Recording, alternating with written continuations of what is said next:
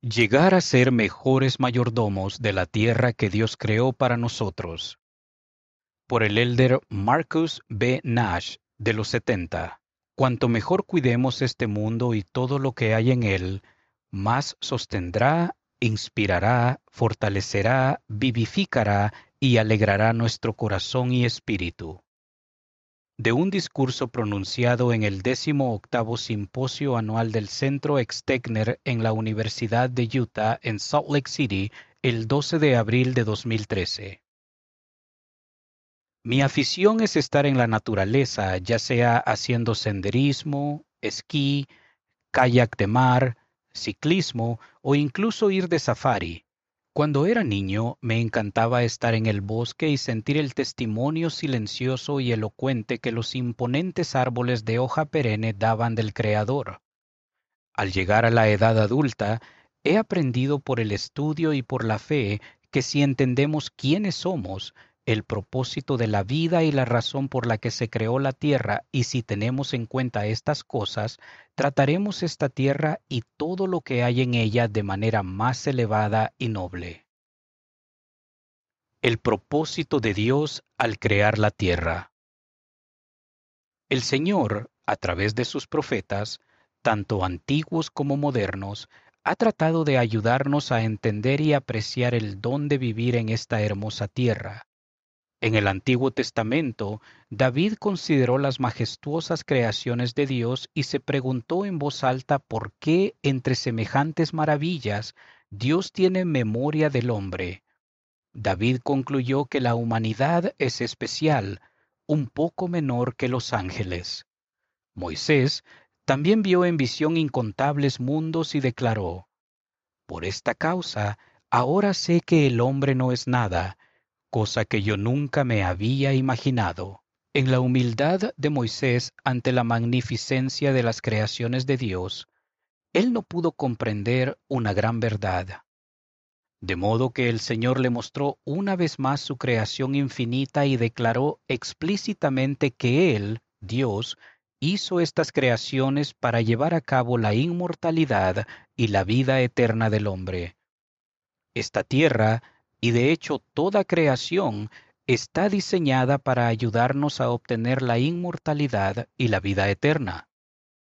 Al hablar de nuevo sobre el propósito de la tierra, el Señor dijo, Haremos una tierra sobre la cual éstos, refiriéndose a nosotros, puedan morar, y con esto los probaremos, para ver si harán todas las cosas que el Señor su Dios les mandare. La vida en esta tierra junto con el don del albedrío moral, nos proporciona la oportunidad de optar por buscar y recibir algún día todo lo que Dios ofrece. Cuando se finalizó la creación de la tierra, Dios estuvo complacido porque vio que serviría a su propósito para con nosotros, sus hijos.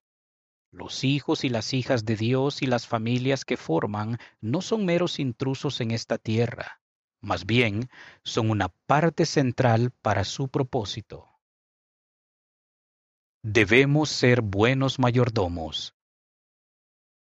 La vida en esta tierra es una bendición así como una responsabilidad. El Señor declara, porque he aquí las bestias del campo, las aves del cielo y lo que viene de la tierra se han ordenado para el uso del hombre como alimento y vestido, y para que tenga en abundancia. Sin embargo, debido a que la tierra y todo lo que hay en ella es la obra de sus manos, todo le pertenece a él. Como habitantes temporales de esta tierra, somos mayordomos, no dueños. Como tales, somos responsables ante Dios, el dueño, por lo que hagamos con su creación. Porque conviene que yo, el Señor, haga a todo hombre responsable como mayordomo de las bendiciones terrenales que he dispuesto y preparado para mis criaturas. La forma en que cuidamos la tierra, cómo la utilizamos y compartimos su abundancia y cómo tratamos todo lo que se nos ha proporcionado es parte de nuestra prueba en la vida terrenal. Con gratitud, debemos hacer uso de lo que el Señor ha proporcionado, evitar desperdiciar la vida y los recursos y utilizar la abundancia de la tierra para cuidar de los pobres. El Señor se preocupa profundamente por toda vida y especialmente por sus hijos, y nos hará rendir cuentas por lo que decidamos hacer o no hacer con las abundancias de su creación. El Señor nos promete que si lo seguimos a Él y utilizamos los recursos de la tierra con prudencia y con acción de gracias y respeto, la abundancia de la tierra será nuestra, las bestias del campo y las aves del cielo.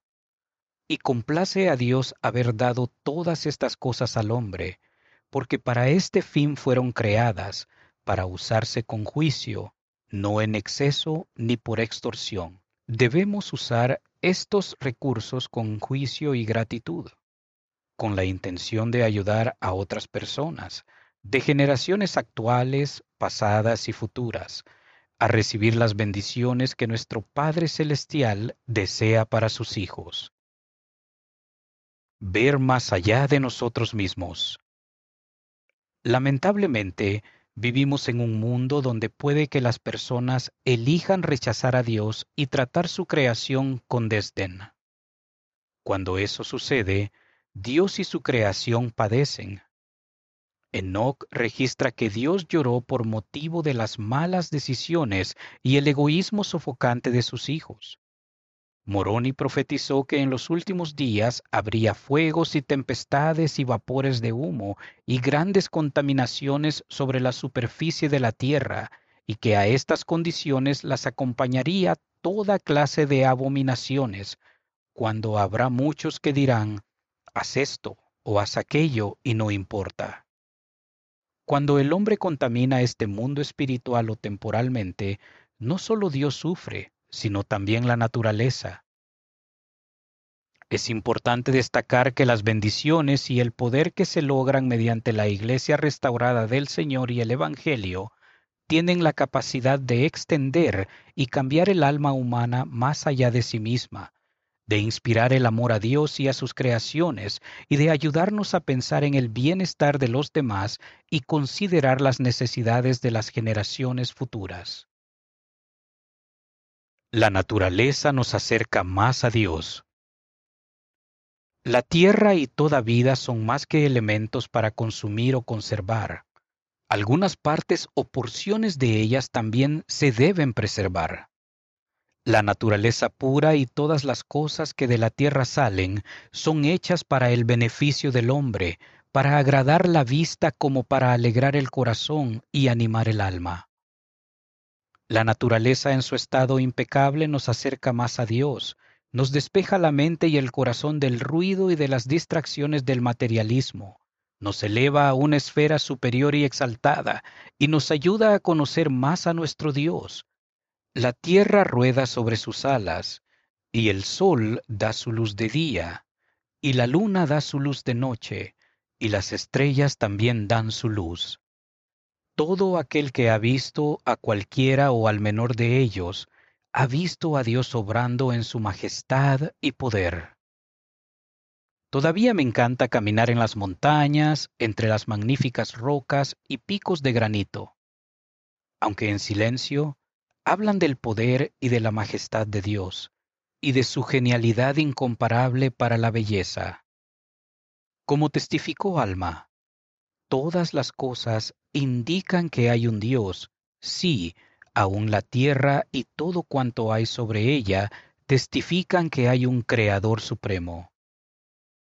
Me encanta mirar las estrellas por la noche y tratar de comprender la eternidad del tiempo y del espacio que están al alcance de mi vista. Siempre me asombra el conocimiento que recibo en esos momentos tranquilos de que, a pesar de la inmensidad del cosmos, el Señor del universo me conoce a mí, alguien tan insignificante, y Él conoce a cada uno de nosotros. La creación da testimonio del Creador, y si preservamos esos lugares especiales y vírgenes, estos serán testigos de manera elocuente y profunda de nuestro Dios y nos inspirarán a seguir adelante. Cuanto mejor cuidemos este mundo y todo lo que hay en él, más sostendrá, inspirará, fortalecerá, vivificará y alegrará nuestro corazón y espíritu, y nos preparará para morar con nuestro Padre Celestial y con nuestras familias en una esfera celestial, la cual será la tierra misma en la que estamos actualmente, pero en un estado glorificado. Ruego que cuidemos con gratitud esta tierra, nuestro actual y posiblemente futuro hogar.